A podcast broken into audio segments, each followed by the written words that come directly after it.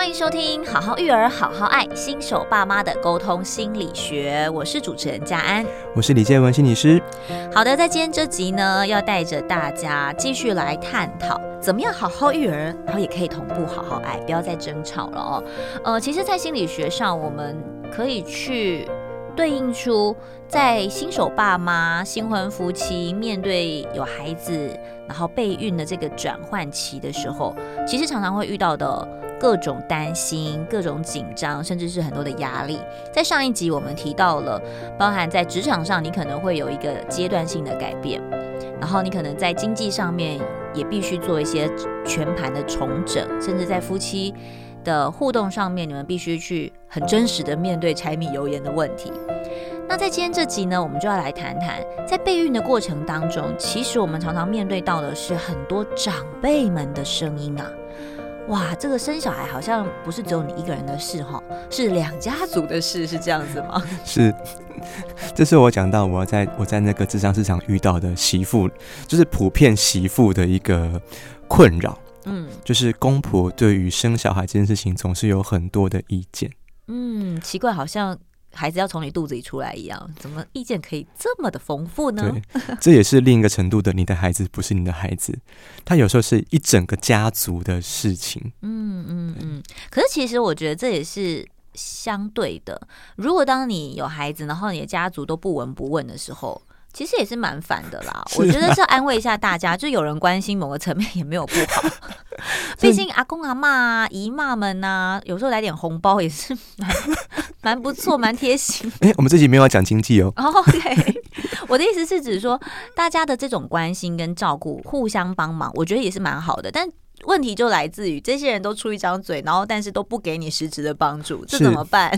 我觉得过跟不及都不好。嗯，所以这是我们要讲到我们华人社会比较讨厌的事情，就是界限不清楚。嗯，也就是说，爸妈有时候可能对生小孩这件事情干涉太多，干涉到会对夫妻造成很大的压力。哎，真的耶！你看生小孩这件事情说穿了，它算是。男女之间非常私密，然后是牵动情感的事情。嗯、对，但他被讲的好像一件功课一样。对，就是你结婚之后，啊、就是一个义务，一定要生小孩。嗯，对。那我觉得更惨的是，哈，如果你的另外一半跟家庭连接是比较多的话，他会把这样的压力转嫁到你身上。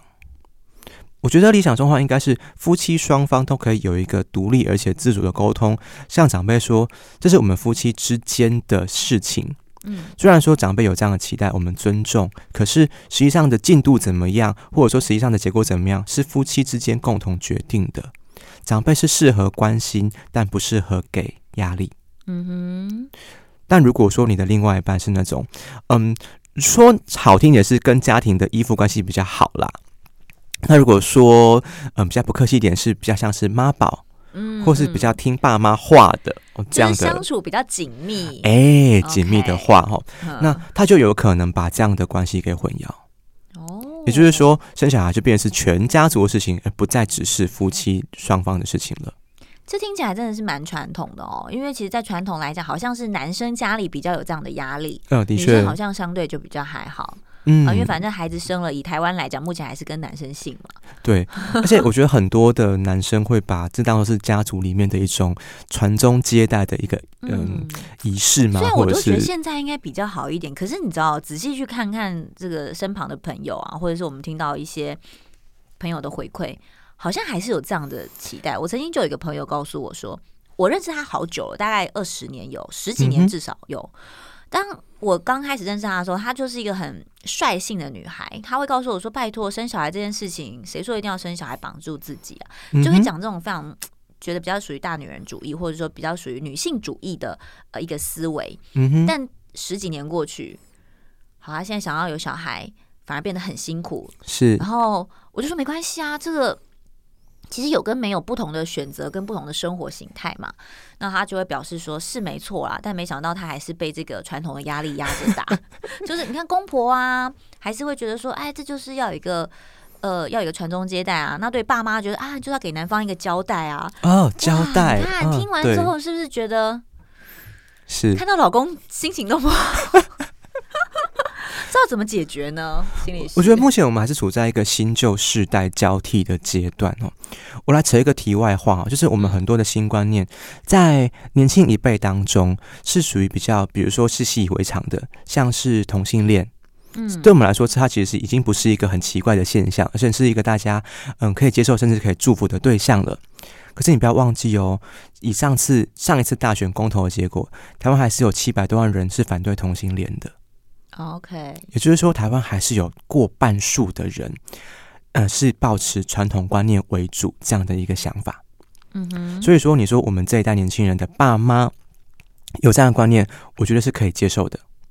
那就把问题丢到我们身上了，我们必须要去跟我们必须要承担跟爸妈沟通的责任。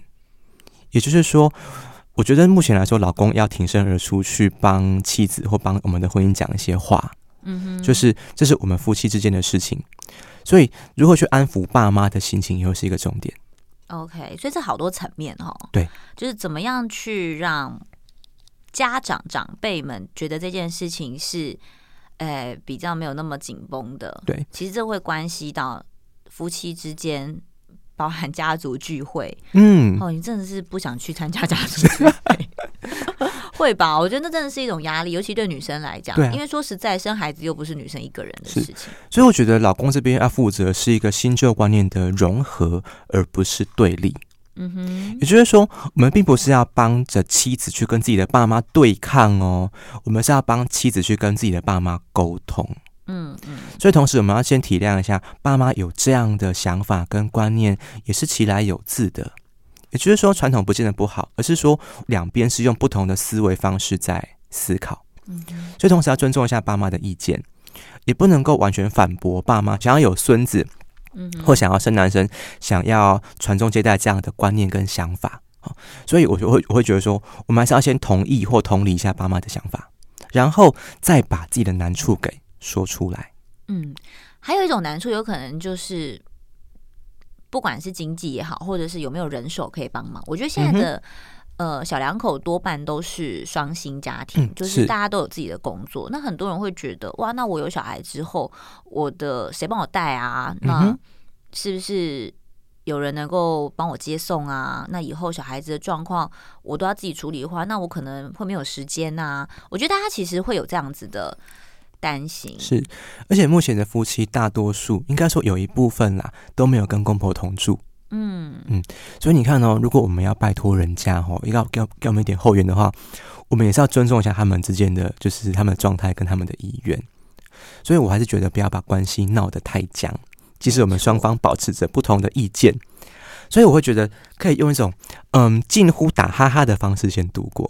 怎么说？也就是说，当爸妈提到生小孩或是说男女这种关键议题的时候，好，我会告诉他们：哎，我们也是有在努力了。Uh-huh. 首先就是先告诉他们说，你的观点我听到了，我也同意。好，这是这是第一步。第二步是那马上陈述我的难处。也就是说，你爸你不觉得现在是就是经济很，就是现在工作很难找啊，或生活很困难啊，等等，加薪很难呐、啊。对，这种时候爸妈或许就会把焦点焦点转移成是，哎，对哦，那我来看看你的困难是什么。嗯，如果他可以体谅或给予帮助的话，也可以化解一部分的冲突。嗯嗯嗯，因为毕竟我觉得生孩子这件事情，它不是完全是对父母做交代啦，因为孩子生出来之后要养要教，也都是父母之间的事情。那另外就是，尤其是那种亲戚之间呐、啊，因为很多的婆婆妈妈会互相比较啊，嗯、会有觉得啊传宗接代啊。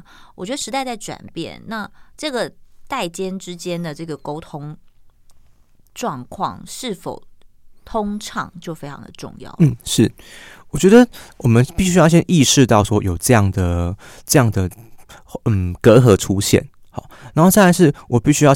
接受自己是一个独立而且完整的大人，嗯哼，好，也就是说，我有我的想法，同时我也要尊重你的想法。我们两个之间是互相独立的，而不是有互相嗯牵扯的状况。所以我可以体会爸妈的难处，体会亲戚的难处，同时我要告诉他们我面对的处境是什么，这样才能够做好的沟通。那有就有部分也是说，我们必须先判断一下亲戚或者说亲朋好友讲讲这些话，其实公胜诶。还是他真的认真要给你这样的建议，或是给你这样的限制？